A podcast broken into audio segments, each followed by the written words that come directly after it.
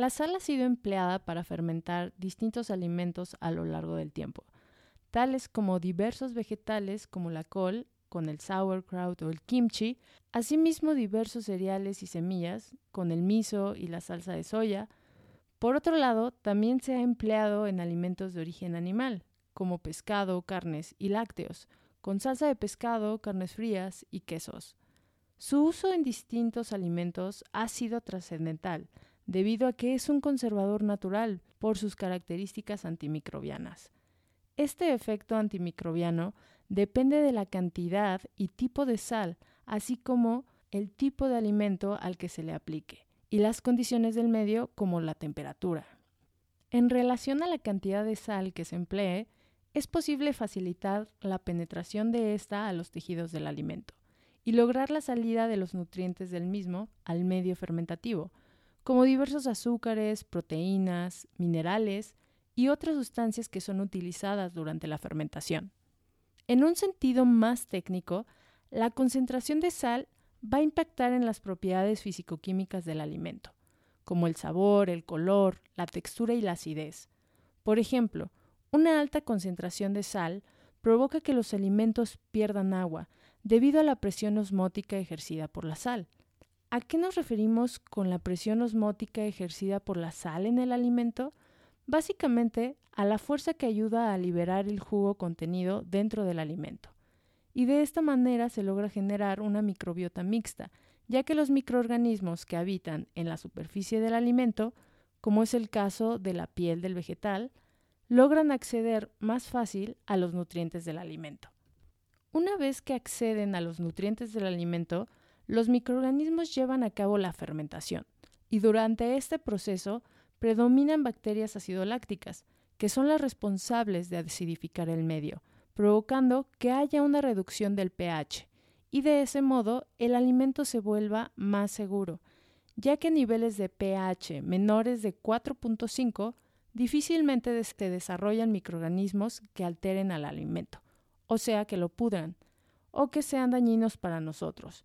Por ello se logra conservar al alimento sin que se eche a perder ni que nos provoque algún daño.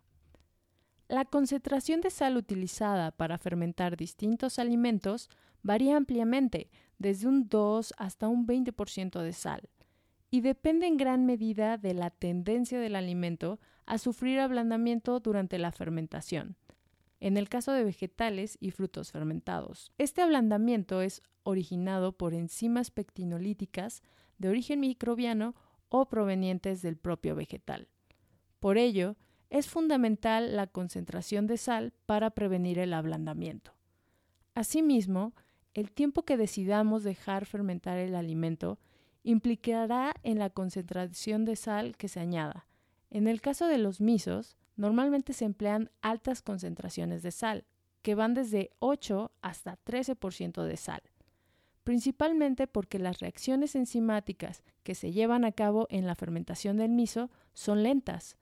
La sal asegura que no se estropee el alimento y al mismo tiempo regula que estas reacciones logren generar sabores complejos, como el umami debido a que se alcanzaron a producir distintos precursores de sabor provenientes de la interacción entre las reacciones enzimáticas, la sal y los microorganismos tolerantes a la sal, como es el caso de ciertas levaduras halófilas. En el caso del tipo de sal que se utilice, este factor dependerá del origen de la sal, o sea, de la región de donde provenga la sal y la manera en cómo se recolecta significa que la región definirá el perfil de minerales y componentes que posea, como algas y microorganismos. También sus propiedades, como color, sabor, solubilidad y cristalización. Por ejemplo, el color de la sal depende de componentes disueltos en el agua de donde se extrae. En algunas sales rosadas, su tono es producido por algunas algas que generan caroteno o por su contenido de minerales y hierro. La manera de recolectar la sal también impacta en los colores. En el caso de la sal de mar blanca, esta es normalmente extraída de la superficie del mar, a diferencia de las sales con tonos grises, que son recolectados del fondo de ciertos yacimientos marinos y su color es debido al contenido de minerales y arcillas. El tipo de minerales que normalmente se encuentran en la sal son principalmente el sodio y el cloro, que se encuentran comúnmente enlazados en forma de cloruro de sodio, además de sulfatos, magnesio, calcio, que genera colores más blancos en la sal, entre otros. El tipo y concentración de estos minerales varía dependiendo de la fuente, como lo comenté anteriormente. Por ejemplo, gracias a la concentración de cloruro de sodio en la sal, es que posee su actividad antimicrobiana, y del mismo modo sus propiedades higroscópicas, o sea, la capacidad de absorber agua del medio ambiente, y su cristalización, que es la forma de los cristales que lo conforman. Esta está relacionada con qué tipo de minerales se hallan en la sal. Cabe destacar que cada sal tiene su propio perfil de minerales a lo largo de todo el mundo. Esto se puede explicar mediante un sofisticado seguimiento de fenómenos de concentración y saturación de las sales del suelo, evaporación de las aguas y distintas fases en el proceso de obtención de las sales, cuyo ciclo depende de las condiciones afectadas por la lluvia, el aire, un medio ambiente árido y la disponibilidad del agua de los manantiales. Es por ello que el perfil de minerales tiende a ser muy variado, también con respecto a la época del año, por todos los cambios meteorológicos que se ven implicados en distintas regiones del mundo.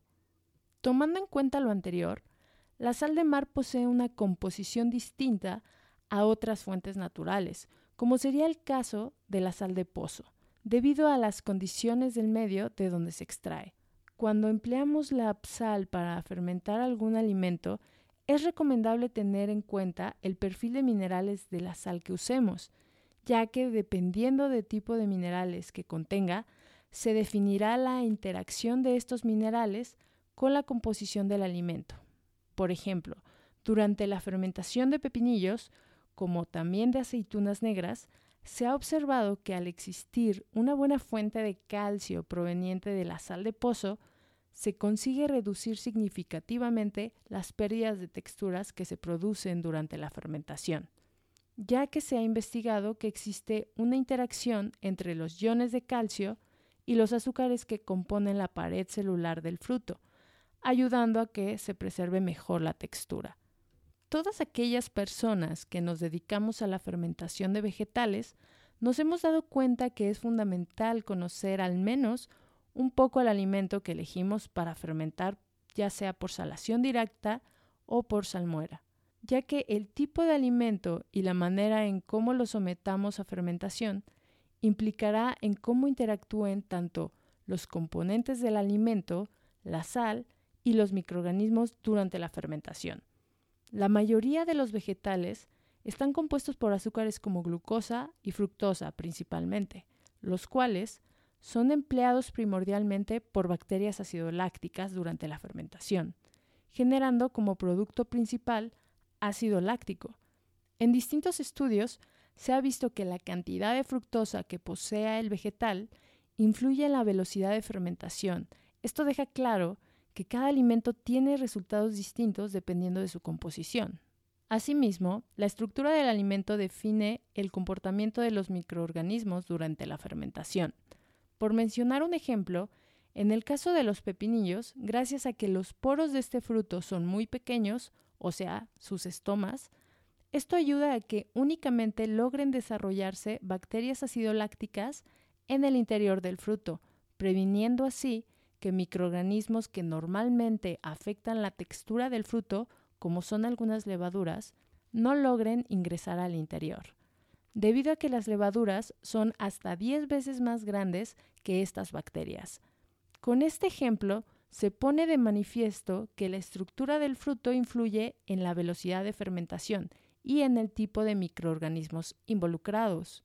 Por otro lado, también se debe tomar en cuenta que pueden existir cambios en la coloración del mismo alimento fermentado por el tipo y concentración de sal seleccionada. Esto sucede debido a la interacción que ejerce la sal en algunos pigmentos responsables del color de los alimentos, como clorofilas, carotenoides, antocianinas. Al generarse un cambio en la acidez y pH durante la fermentación, se genera una interacción con la estructura química de los pigmentos, provocando que pueda haber cambios en el color del alimento. Y estos cambios pueden incrementarse dependiendo del tipo de minerales que posea la sal. Teniendo en cuenta que existe una gran diversidad de tipos de sal y una vasta diversidad de fuentes de donde podemos obtener la sal, existen regiones en el mundo que aún siguen extrayendo la sal de forma tradicional mediante técnicas antiguas. Para poder conocer más a fondo sobre la extracción de la sal, nos trasladamos a Zapotitlán Salinas, al sureste del estado de Puebla, con Juan Diego Hernández, quien es productor y propietario de la salina llamada Las Chiquitas, el cual conforma uno de los 10 centros de producción de sal ubicados en las quebradas que rodean el Cerro Cuta. El tipo de sal que encontramos en Zapotitlán Salinas es un tipo de sal en estado bruto, que se le conoce como sal gema o sal de pozo, el cual se trata de roca sedimentaria, producto de la acumulación de sal en los fondos oceánicos existentes en el pasado geológico. Es por ello que encontramos sal en esa zona e inclusive el tipo de terreno se nota arcilloso. Esta sal, a diferencia de la sal marina, por ejemplo, tiene una proporción menor de sodio, pero es más rica en otros minerales, los cuales estos minerales provienen de las rocas sedimentarias de la zona y son disueltas al agua de manantial y pozos. Cabe destacar que el tipo de sal que se halla en esta región es una sal prehispánica debido a que su obtención se remonta a más de 500 años con los popolocas, que habitaban en el valle de Tehuacán y tributaban la sal a los mexicas. Estamos aquí con Juan Diego Hernández. Él es productor de sal, pero es una sal diferente a la sal marina porque ahora sí que es una sal de salinera, si lo podemos nombrar así, y que es algo pues muy antiguo, lleva miles de años produciéndose de esta forma.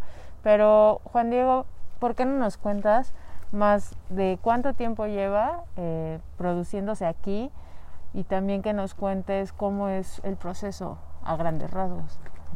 Buenas, buenos días, este, sean bienvenidos aquí.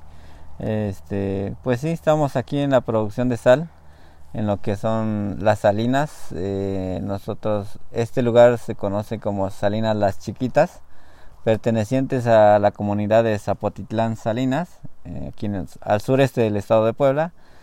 Y este, como estas, pues tenemos varias salinas, varios lugares donde se produce la sal desde la época prehispánica.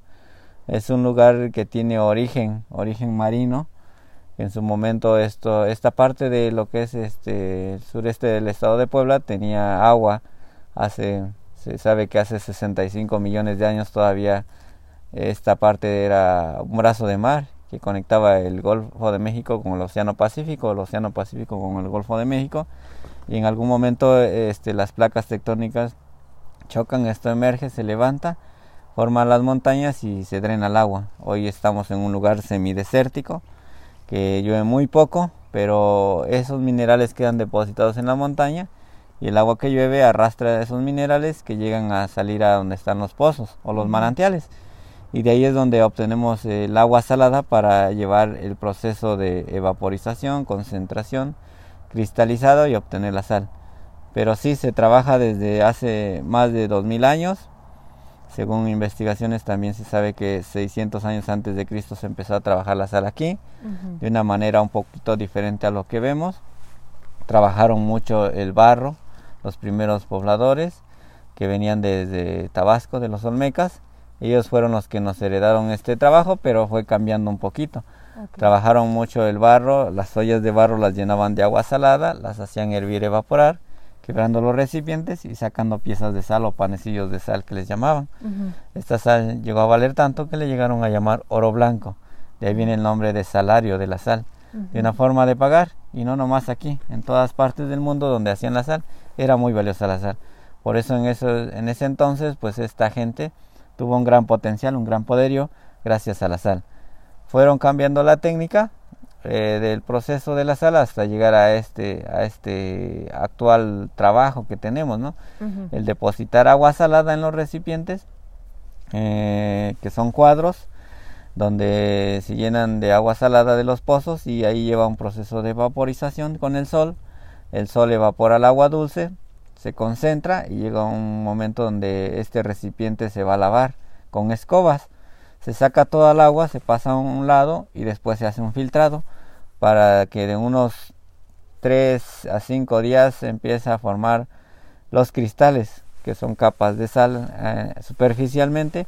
Empezamos a nosotros a bajar el agua, el, perdón, los cristales con, con una jícara echándole agua encima, se van acumulando este, capas de, de sal abajo durante varios días, se van haciendo cristales, este, se van bajando, se van acumulando en el recipiente y llega el momento donde se colectan con una espátula, que es como una pala, se hace un montón de sal, un montículo y entonces se va, esta sal se va a, a quebrar con botas, se va a pisonear para que queden este, los cubos y este ya cuando está este pisoneada ya está quebrada se deposita en recipientes que son los canastos o chiquihuites para que ésta se escurra ¿no? y entonces alcanza un grado de, de pues de secado para poder ya este venderse ¿no? esta sal que es este una sal le llamamos nosotros localmente sal tierna que es la sal comestible sal de grano sal natural de aquí de la comunidad y bueno, vemos que también tienes lo que son los pozos de donde obtienes el agua. Háblanos un poco de estos pozos, ¿por qué son importantes? Sí, los pozos son este también son parte de las fincas, de las herencias, son este desde que se hicieron las, las salinas, desde que se trabajó desde los primeros este siglos, decía antes de Cristo. Entonces, este eh, es muy importante el pozo porque sin el pozo de agua salada que, que naciera agua dulce aquí no podíamos producir sal. La otra es de que también si no llueve suficiente, estos pozos en la, en la temporada de lluvia, si no es suficiente la, la, agua que cayó en las montañas, no se van a recargar estos mantos acuíferos. Entonces va a tener muy poca cantidad de agua para lo que es los meses de marzo, abril y mayo.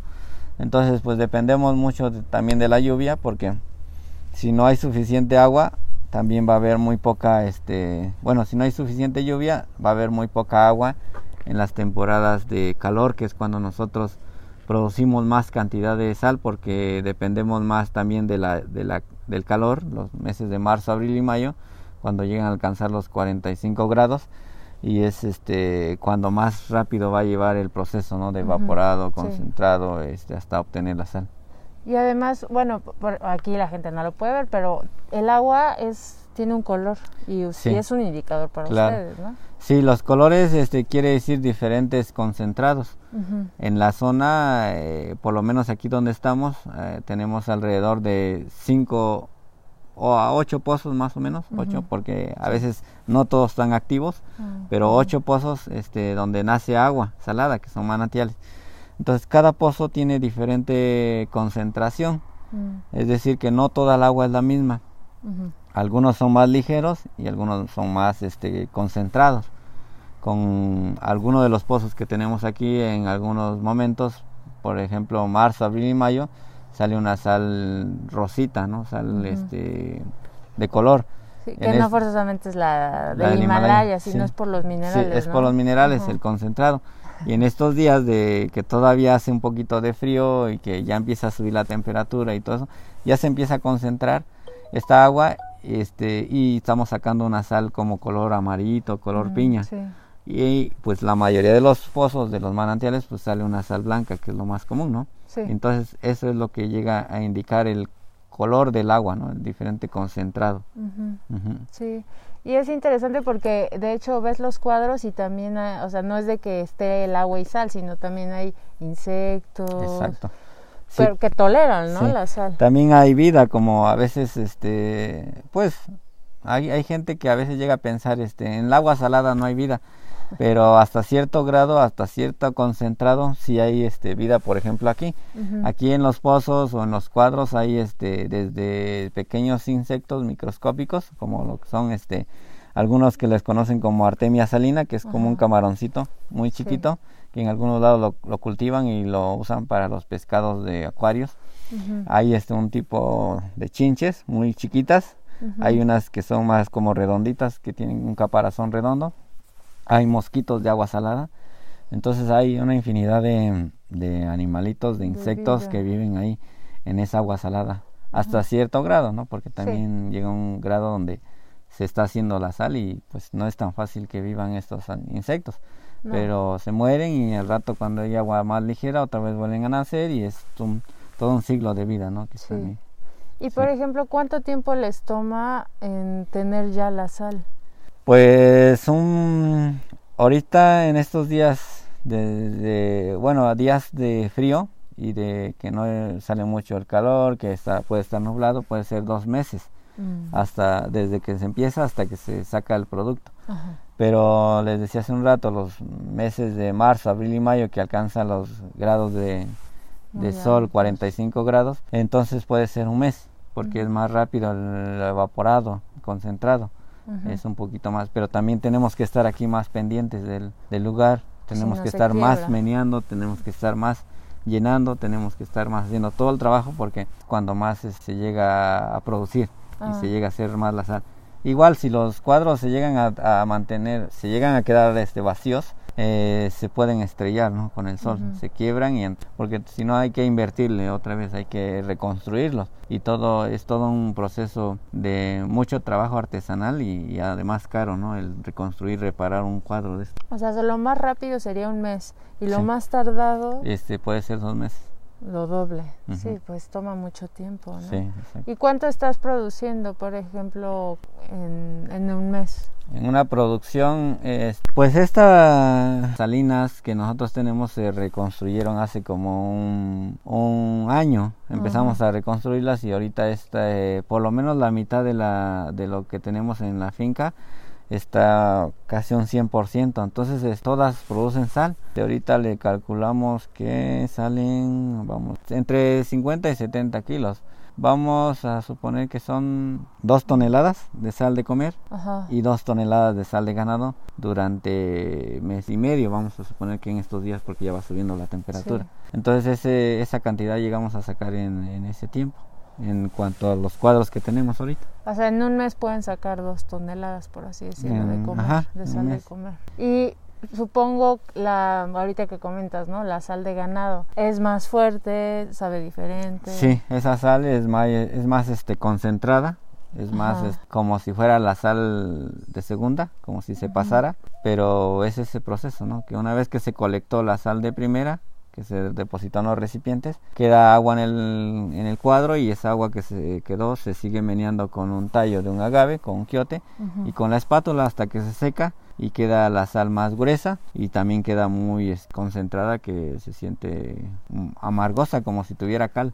Pero, pero ese es para el ganado, para los chivos, para las vacas, para los burros, para que se desparasiten, para que se engorden y para que tengan un sabor diferente la carne. Mira, hay más usos también. E, esa, esa sal también este, se produce aquí desde que llega la conquista. Porque esa sal este, antes no se producía aquí. Entonces, siempre, siempre aquí fue la producción de sal de comer. Pero cuando llega la conquista, eh, los españoles traían el ganado y les enseñan a la gente a producir sal justo para el animal que traían mm, ellos. Esta segunda sal sí tiene menos tiempo, se puede decir, de producción, pero aún así tiene ah, ya unos siglos, cuatro siglos, un poco más. Sí, porque peculiarmente esta sal no sabe igual que la marina. Algunos dirán que según no está salada, sí está salada, pero se siente diferente, pero por los minerales, ¿no? Sí, los minerales este, que les decíamos este, que quedaron atrapados del mar, pues este, hacen que la sal tenga un sabor especial, ¿no? es un sabor ligero relativamente porque si la pruebas este es un salado que no te cansa al contrario a veces quieres probar más quieres comer más. Pues tiene un les digo, una infinidad de minerales, por mencionarles algunos, pues tiene cloruro de sodio, sulfato de sodio, carbonato de sodio, calcio, magnesio, potasio, silicio, entre otros minerales, pero es, este, les digo, puros minerales que quedaron atrapados en la montaña y que son arrastrados por el agua que llueve, eh, llegando a los pozos, a manantiales, donde de ahí se va a sacar el agua para obtener la sal, ¿no? los cristalizados. Entonces no se le adhiere nada, es una, una sal natural. Natural y ancestral. Artesanal. milenaria. Sí. milenaria. Pues ¿Y cuáles serían los principales problemas que tendrían, por ejemplo, para la producción, etcétera? O sea, más sociales, económicos. Mm, Sí, bueno, económicos es de que el la, el- la sal como tal, el producto no tiene el valor que en su momento tuvo, ¿no? Por eso ustedes que están aquí, pues si observaron, el lugar parece mm, tanto una zona arqueológica como un lugar, eh, como unas ruinas también. Porque a través del tiempo este trabajo no vale lo que en su momento valió el producto. Sí. Entonces se va deteriorando, se van destruyendo.